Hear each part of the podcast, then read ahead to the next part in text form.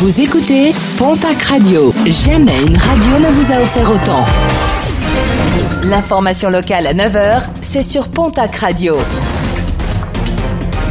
Bonjour Jean-Marc Courage Sénac. Très belle matinée. Le syndicat Alliance souhaite une réponse pénale rapide et ferme suite à la blessure de l'un de leurs collègues mardi soir à Bayonne.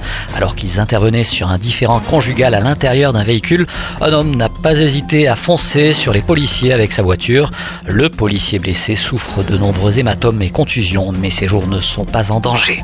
Une pétition en ligne pour soutenir les salariés de l'hypermarché Leclerc Ormeau à Tarbes Plusieurs d'entre eux se mobilisent contre la suppression de certaines de leurs primes et la modification et diminution de la prime d'évaluation mensuelle. À la clé, une baisse de leur pouvoir d'achat. La pétition en ligne sur le site change.org avait déjà récolté hier plus de 220 signatures. Ouf, de soulagement pour Boris Neveu qui a terminé en cinquième position la seconde et dernière manche des qualifications du kayak slalom. Pourtant, ça avait mal démarré pour le kayakiste de Bannière de Bigorre qui s'est déclassé seulement 21e de la première manche de qualification.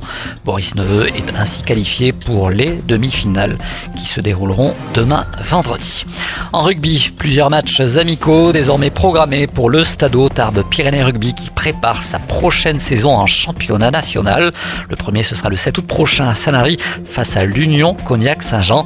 Le second le 14 août à Mirande face à Hoche et enfin le dernier le 22 août au stade Maurice Trélu face à Suresnes. Ce sera l'occasion pour le club de présenter le nouvel effectif au public.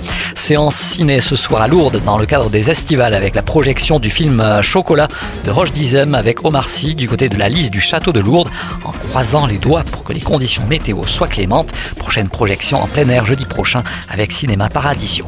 Et puis n'oubliez pas le off de Saint-Mont en parallèle au festival Jazz in Marciac. Vous allez pouvoir assister à différents concerts du côté des lieux prestigieux et des vignobles de Saint-Mont dans le Gers. Jazz au cœur des vignes, ce sera demain de 10h à 17h du côté du château de Sabazan.